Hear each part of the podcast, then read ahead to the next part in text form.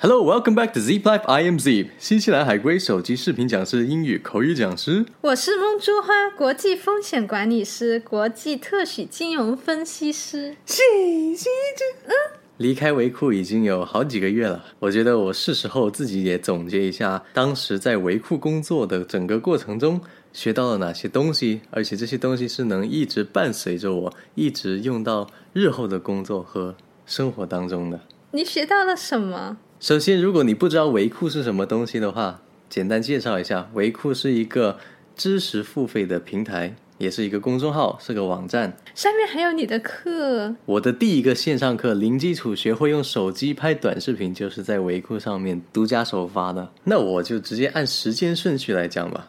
嗯。首先，我第一次是怎么接触到维库的？也是机缘巧合。当时我们有参加一个叫“自顾自足”的活动，然后在他们的公众号里面呢，有一篇推文，刚好就是分销维库的一个 PS 课程。嗯，然后你就买了。对，因为当时我就公众号啊，做点视频什么的。然后呢，我一直觉得，哎，PS 如果我学会了，感觉以后还是有点用的，对不对？嗯。然后就这样子。接触了维库，后来去参加了一个叫阿和私房课的一个活动，嗯，而其中这个阿和刚好就是维库的创始人，他也在广州，我那时候也在关注他的公众号，看他的文章，他的第一期的私房课我就去报名参加了，嗯，所以整个维库的旅程可以算是从这里开始的。首先，维库教会我的第一个点，你要接触一个高质量的圈子，有什么办法？就是交钱。对，就是交钱。在付费参加活动之前，其实我根本没有意识到，原来这个是有一个筛选作用的。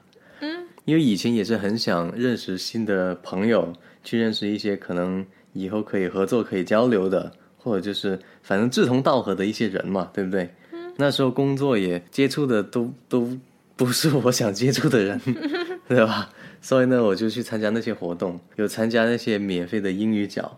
有参加一些其他乱七八糟的活动，反正呢，他们这些活动都有一个共同点，那就是免费的。因为那时候的我也会觉得，哦，还要我给钱参加活动，我才不去呢。嗯，会有这样子的心态。但是参加了阿和私房课，而且这次阿和私房课的费用还不低。梦之花还记不记得？记得。但是舞蹈就发了个链接，说我想报名这个课，然后呢，我一看，哇，要五千八。但是我马上就回你，好的，是不是？果然是亲生的老婆。对，以前都是参加免费活动，然后突然间一个五千八的，然后两天的一个算是课吧。嗯嗯，他那个课主要就是教我们如何成为，如何去做一个更优秀的一个线上讲师。而且在参加课之前，我还督促你去做了一件事情。嗯。虽然说蒙珠话说，嗯，五千八虽然很贵，但是还是给你去。嗯，但是有一个前提，就是你要准备好再去这个课，就是因为他这个课是教你如何成为一个讲师的嘛，那你就要准备好你要讲的东西啊。所以呢，我就给 Zip 说，你要弄一个时间表，不可以咪咪摸摸。对，他就给了我一个条件，就是说在几月几号之前。你要把你要讲的一个课，你要提纲列出来，讲什么内容，甚至你把一个先导课，就是一个 sample 都事先录好了，嗯。嗯，你才能去参加，我才给钱给你参加这个东西，嗯，然后所以这个东西呢，确实我最终还是按照计划完成了这个 schedule，然后参加了阿和私房课之后呢，就会发现参加的人。什么电视台的主持人、健身的一个培训师、各种各样的培训师、演讲培训师、PPT 培训师，什么乱七八糟的培训师，啊！而且他们就是很明显跟我之前参加的活动的那些人的层次和经验和 achievement 都完全不是一个 level 的。我听说当时也有一个要做视频的，但是他因为没有像你一样把一个方案拿出来，所以之后维库选择了跟你合作开视频课。这是其中一个，也是我后面要讲到的维库教会我的另一个点。不过，先回到我们刚才说的，所以这个圈子真的是，毕竟有一个付费门槛在那里，所以呢，他会淘汰掉一些只是为了参加活动，就是去消磨时间，也不认真做事的那些人。就完全就把它筛选掉了。那一刻起，我就感觉嗯有点不一样了。而我也刚好是参加了这个活动之后，我才入职维库的。然后维库他开第二期私房课的时候，我就是作为一个助教去带领一个小组。然后这时候是遇到当时自顾自足的一个发起人之一，叫蔡汶川的。事后我才跟他聊，他就说他才把这个 statement 给我用文字表达清楚，我才终于意识到哦，你要接触一些更好的人。最简单的方式就是你给钱。嗯，你要接触什么明星，或者你要接触什么大咖，最简单的方式就是给钱。所以后来我在参加一些别的活动的时候，我已经不会再去吝啬说啊，这是要给钱的，我不去，而是我会问这要给多少钱。给钱给的太少的那种呢，我可能现在还要不去了。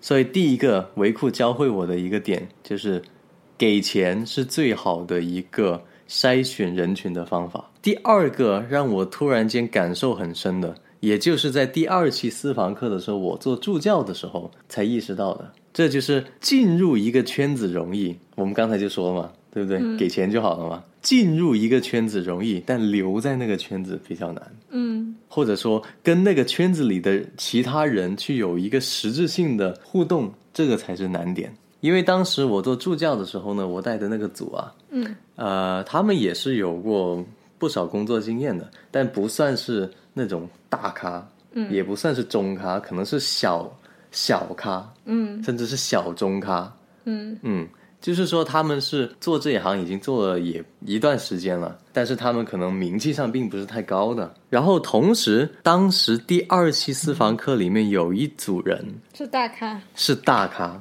嗯，真的就是那种你经常看公众号文章的话，那几个名字一说出来，你就哦，原来是他呀！哇，他都去了，是这样子的这种咖位的人物。虽然那一组的人不是我带的，但是后来我有听说啊，跟大咖一组的，你会觉得你是幸运还是不幸运？可能大家第一反应是觉得是幸运，嗯嗯，但是呢，也有一些人是不幸运的。相对而言，你知道为什么吗？大咖是带着目的过去的。哪怕我们不是大咖，我们其实花这么多钱也是带着目的过去的。嗯，我们希望能学到东西，能找到合作的人，能找到一个就是能够互利共赢的一些人。但是如果你的咖位跟人家大咖的咖位差距太大了的时候呢，你跟他一个组的时候其实是非常困难的，因为呢，大咖他会礼貌性的去跟你聊聊天什么的，但是不会不会浪费太多的时间在你身上。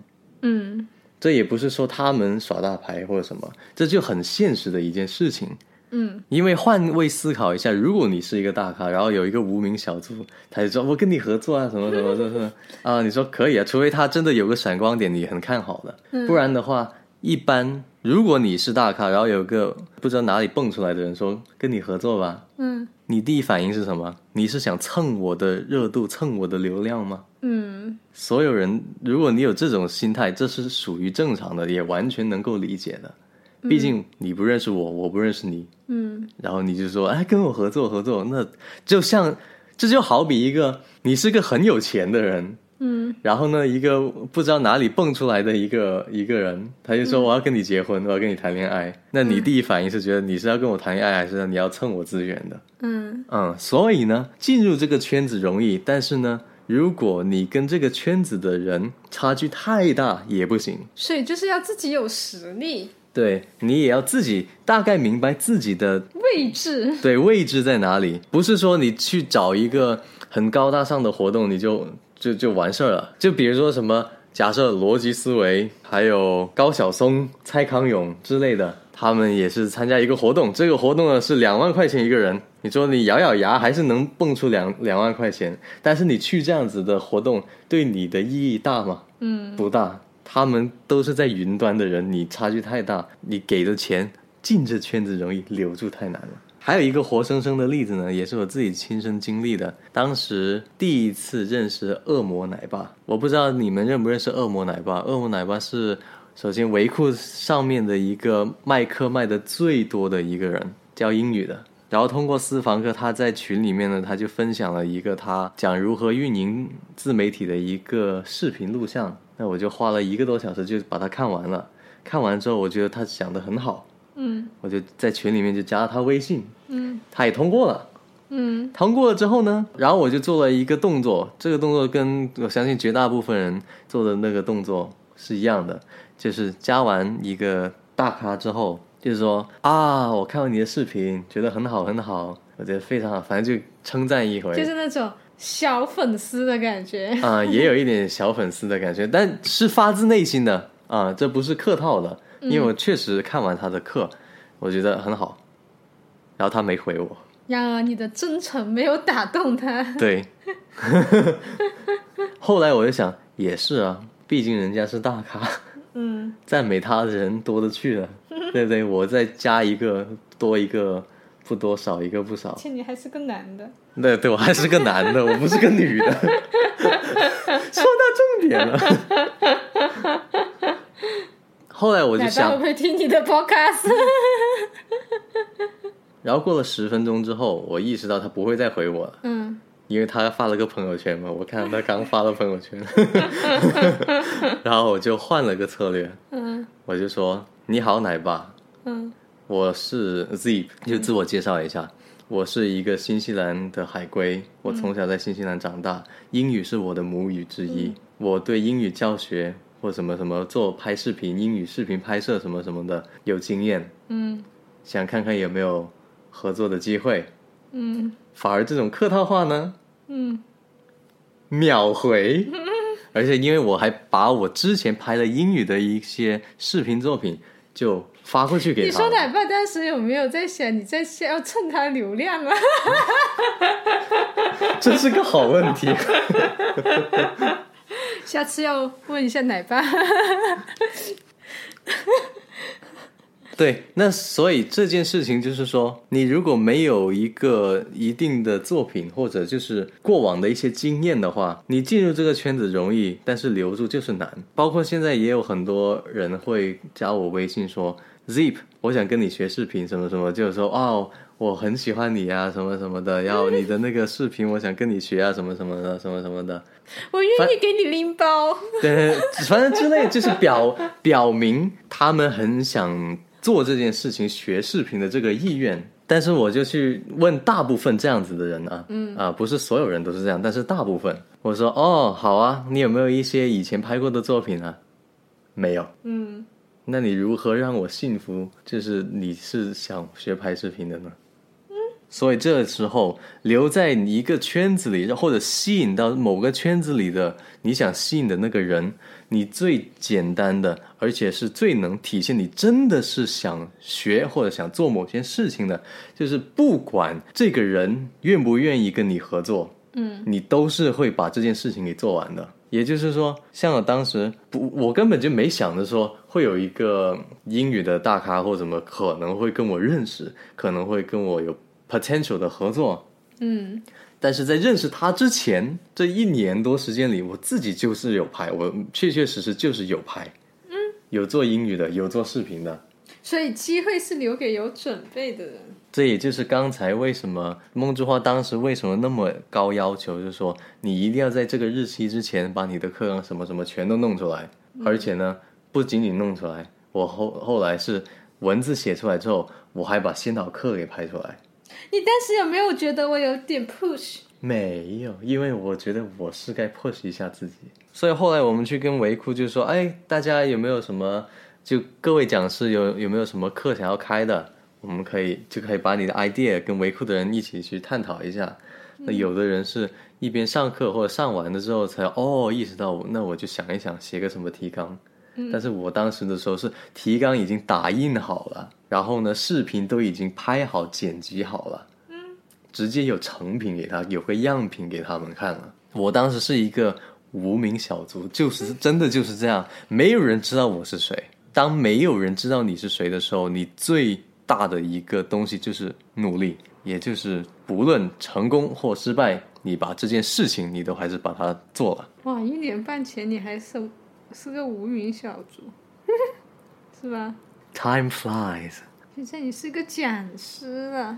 感谢大家的支持。OK，然后进到维库工作之后呢，其中有一个非常重要的一个人，他也是给了我一个特别大的一个 tips，这个呢也是当时也是个大咖，嗯，对我也感觉是每你进去维库就见哇哦，我听说过你啊、我也听说过你，就见的好像明星见面会一样。嗯那个人叫杨坤龙，在那时候呢，我是当时我是在做抖音，但那时候还没有起来，已经做了几个月了，然后然后也反正就是没什么太大的成果。嗯。嗯，但坤龙那时候还是挺鼓励我的，然后就说给了我一个最大的 tips，你不论在哪个地方工作，嗯，这是你你去到任何岗位你都必须要做到的一点，就是你去到这个岗位一定要做出一个代表作，也就是一个最容易让人家知道或记住你的一个点。所以当时哪怕我做迷茫了，就是拍视频拍了好几个月了都没有，就是流量就是没有起不来，我我有可能都觉得哎。在有点在徘徊，在怀疑要不要放弃的边缘的时候，他就 push 我这一下，嗯所以我就 OK。那不论他之后我继续拍成功或不成功，那我就是以这个目标，我要做一个代表作为一个目标去做。嗯结果就是一夜涨粉五十万这件事情就就是这么出来了。而且这些代表作其实是很难的，真的确实很难的。包括我做我那个视频课，当时梦之花是跟我拍了三个月，对不对？经常是对哦，下班就是给你打工。下班之后，梦之花就过来给我化妆，跟我一起打灯，帮我一起拍摄。所以做个课也是很难的，做一个一夜涨粉五十多万的号也是很难的。但是咬咬牙硬往前冲之后呢，做出成绩了，就有代表作了。一有代表作了，人家永远就是会记住这些东西，就会记住你的代表作，你的经验、你的作品就能替你说话。现在回过头来，现在这个阶段，我数一下啊，嗯线上课程，以前我觉得我做一个线上课做三个月已经哇已经够呛了，可能以后都好久都不会再做线上课程了。结果现在数一数啊，视频课十四天连读训练营课，三十天英语听说训练营课，看电影学英语的课，五天的打卡课，加起来线上的课，包括一些其他的公开课，已经这么加起来已经超过五五个了。然后我也真的是可以非常自信地说，哦，我确实在线上教过超过五千个学生了。嗯，那这都是硬着头皮、咬咬咬着牙这么做下来的。这也就是维库教给我的另一个非常重要的一个点。而在这里呢，刚好就讲到什么叫代表作啊？有一个大家可能会经常误会的一个点是什么？工作年限、工作时长不是你的代表作。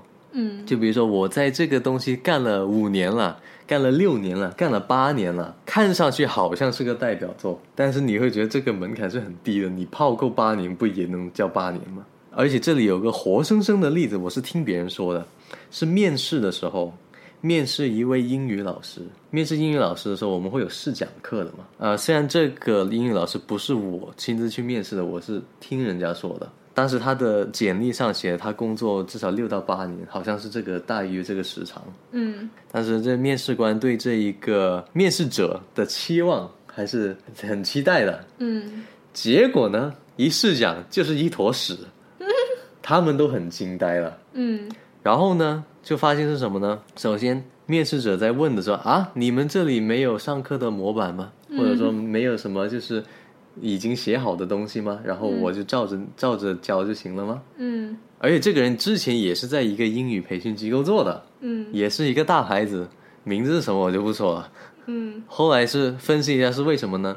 因为那个机构培养出来的英语老师是标准化的，他有提纲，固定的提纲。对他就是任何一个新老师一进来，只要按照这个教就行了，他几乎不会对你作为一个老师有有任何什么创造性的东西，嗯他只只是让你做个螺丝钉。所以他在这个虽然在教英语，虽然做了六到八年，但是工作年限真的就不真的不能代表你的代表作。然后现在的情况呢，就是是我们 podcast 忠实听众的话，其实知道我已经没在维库工作了，已经在离开了好几个月了。但是呢，还是非常感激维库的，因为维库教会我的一些东西是我以后都一直能用的。而且其实我觉得更重要的是维库给教会我的一个点，也不仅仅是维库，是在每一次辞职的时候的每一份工作，我都非常感激。为什么呢？每一次辞职，他都能让我更清楚的知道我想要的是什么。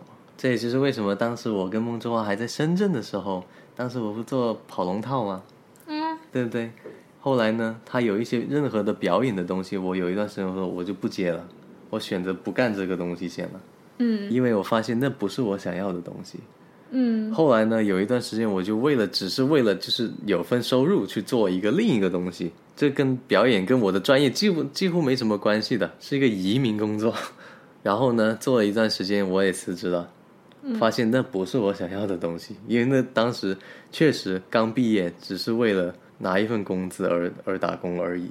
嗯那同时还有一份工作，上班路途要一个多小时的单程的，嗯也是让我发现，其实我们的时间是更宝贵的。如果每天在路上花费一个，就差不多两个小时到三个小时这样子的机会成本，其实是太大了。所以每一次辞职都是非常感谢上一份工作，因为如果不是那一份工作，我是不可能知道我心里面想追求的东西到底是怎么样的。必须是经历过，发现哦不适合，或者说现阶段已经不再适合，可能当时是适合的。嗯，那每个人都是会经历这样一个成长。感谢维库给我带来的所有成长。大家如果是想要学技能的，也不妨到维库那里去看一看，学那些什么 PS 啊、PPT 啊、唱歌呀，各种各样的技能类的东西，可以去看一看。包括我自己想学东西的时候，我还是会上维库的。OK，那我们的 Podcast 就到这里，不知道你们听完有没有什么样的感触？是不是有一些共同的感受？如果你有经验的话，欢迎跟我们留言分享互动。同时，今天我们还会做个抽奖，参与抽奖的方式也很简单，在我们的 Zip 公众号后台回复“抽奖”两个字，然后跟着步骤走就 OK 了。具体规则可以看文字哦。这奖品的质量还是挺好的，送给幸运听众。也希望你们能够在成长的过程中不断学习，不断的超越自我。欢迎推荐转发我们 Podcast 给身边有需要的朋友，关注我们的公众号哟。This is Zip，我是梦竹花。我们下期再见。